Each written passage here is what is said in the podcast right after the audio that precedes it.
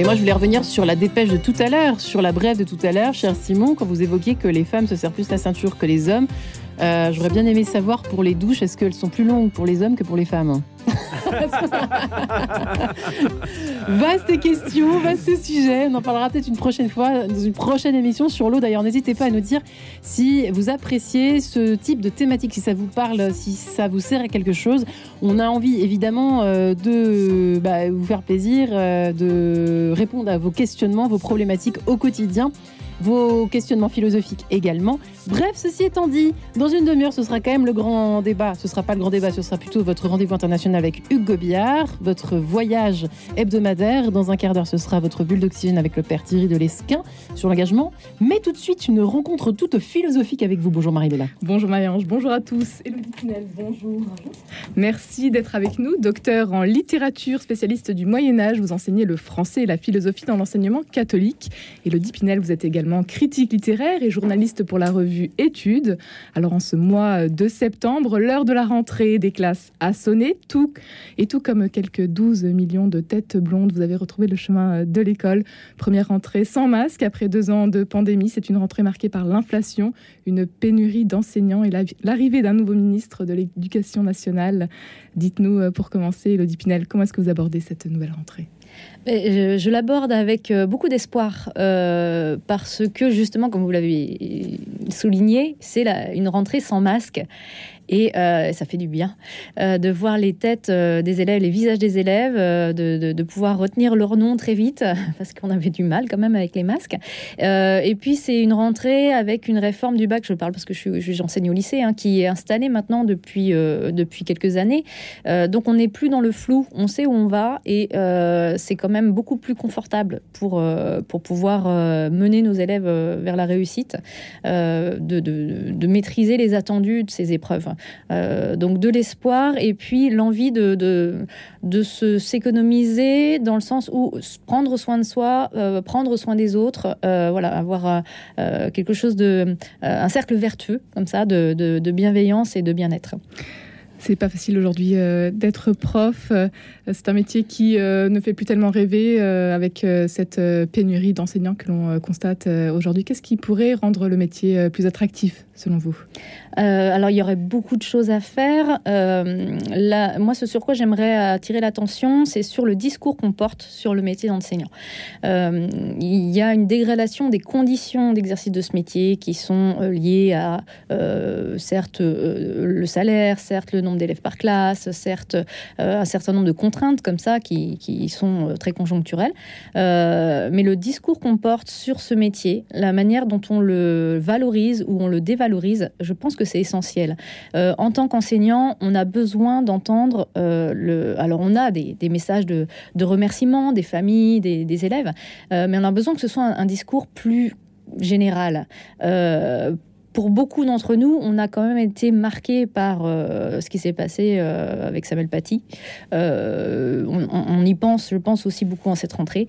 et on a eu l'impression d'une blessure à ce moment-là, qui se perpétue ensuite dans le fait de dévaloriser le métier en disant on peut l'exercer au bout de quatre jours sans, formation, on, peut être affecté à gauche ou à droite sans particulièrement de, de préparation je, pense qu'on a besoin de revenir un peu plutôt au discours de Camus euh, sur, qui, remerciait son professeur lorsqu'il a reçu le, prix Nobel, euh, un discours de, gratitude, euh, parce que nous, c'est un don au quotidien. Alors, on ne fait pas ça pour être remercié, mais par moments, ça nous aide à tenir quand même face aux difficultés.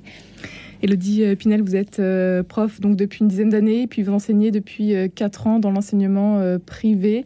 Pourquoi ce choix justement d'avoir euh, décidé d'enseigner euh, dans l'enseignement catholique. Euh, bah, C'est un choix qui est, cohérent avec mon parcours de foi, puisqu'il y a un moment de ma vie où j'ai décidé de, de, me rapprocher de l'Église et de faire ma confirmation, qui n'était pas faite.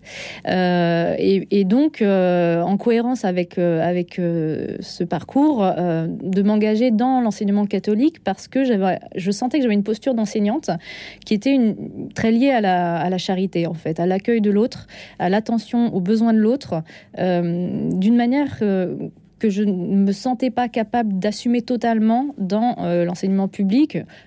c'est possible, mais j'avais besoin d'être accompagnée dans cette posture. et, j'ai trouvé cet accompagnement-là dans l'éducation privée, dans l'enseignement catholique. et c'est finalement une mission euh, au sens propre du terme, une vraie, une vraie vocation euh, qu'on peut vivre ensemble au quotidien. Et qu'est-ce que ça a changé alors pour vous concrètement dans votre mission du, au quotidien? Eh ben, Ça a changé euh, que je me sens très concrètement hein, libre d'aborder des sujets théologiques ou philosophiques. Je me sens libre par exemple de citer Saint-Augustin sans avoir peur des réactions. Voilà, c'est tout bête, mais je me sens libre parfois de dire je suis catholique. Euh, sans avoir peur des réactions. Euh, je me sens libre aussi d'accueillir la parole des élèves qui, eux, sont d'autres confessions ou sont athées ou sont en questionnement, euh, parce que le sujet religieux n'est pas un sujet tabou. là où dans l'enseignement public, je sentais qu'il y avait une zone qu'il fallait pas franchir en fait. Et je pense que la tolérance, c'est ça, c'est la capacité à dialoguer aussi autour de ces sujets. Les élèves aujourd'hui, euh, ils reprennent le chemin de l'école après deux années euh, plutôt compliquées. Vous qui enseignez notamment euh, au lycée, donc vous préparez au bac. Comment est-ce que vous les sentez ces élèves? Est-ce qu'ils sont encore très fragilisés par ce qui leur est arrivé? Ces dernières années, oui, on sentait une vraie, une vraie vulnérabilité qu'on espère passagère. Euh, mais on n'arrive pas encore à mesurer en fait euh, à quel point est-ce que la, sortie hors des murs de l'école euh, a affecté le rapport à l'apprentissage, le rapport au travail, le sens de l'effort. bien sûr, tous les individus sont pas aussi sensibles à ça.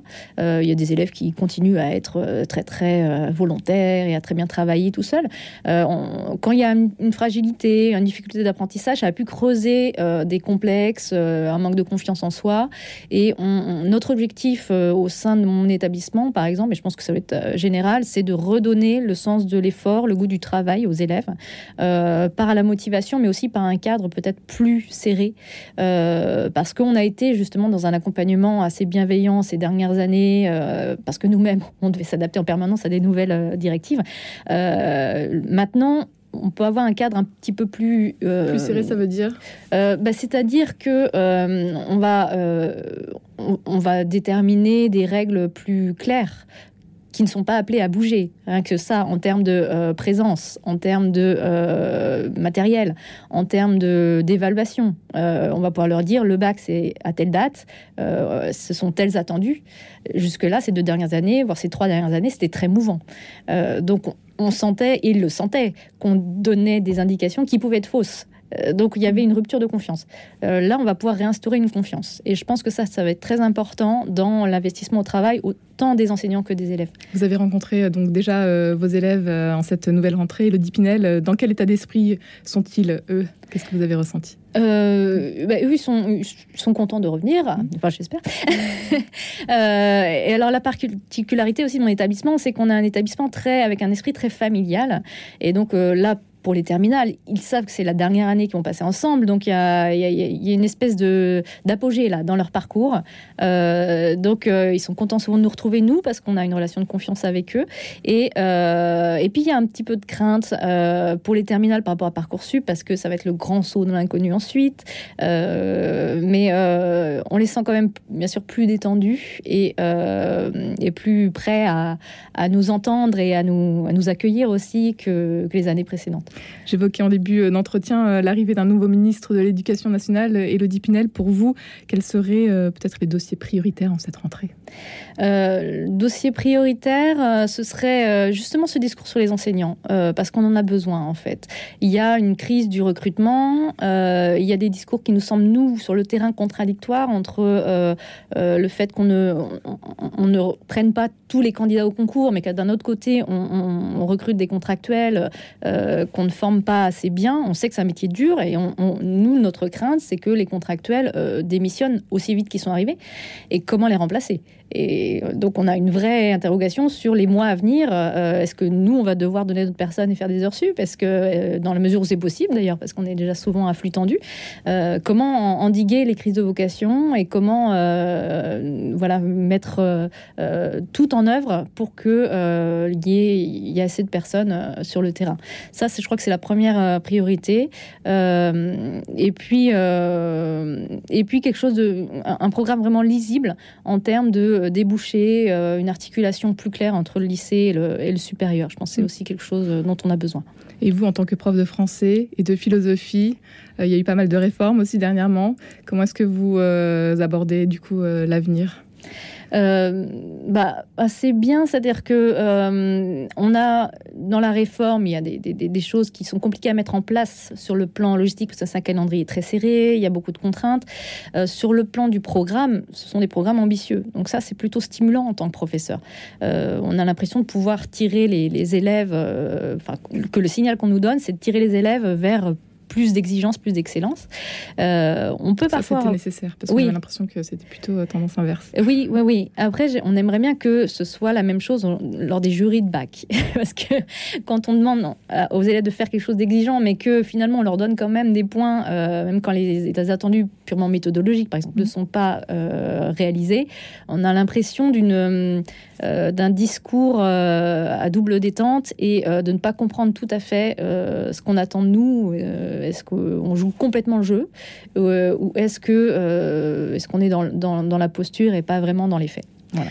Elodie Pinel, vous avez euh, cité Saint-Augustin tout à l'heure. Quelle serait peut-être l'une de ces phrases qui vous accompagne au quotidien dans votre mission de, professeur aujourd'hui?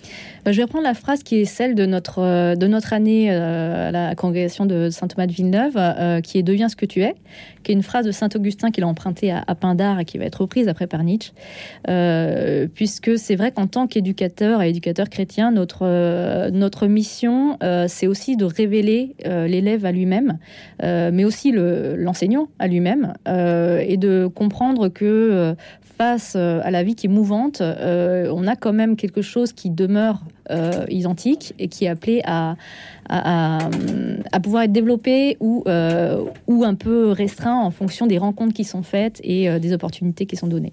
Que peut-on vous souhaiter pour terminer, euh, Elodie Pinel, pour cette nouvelle année?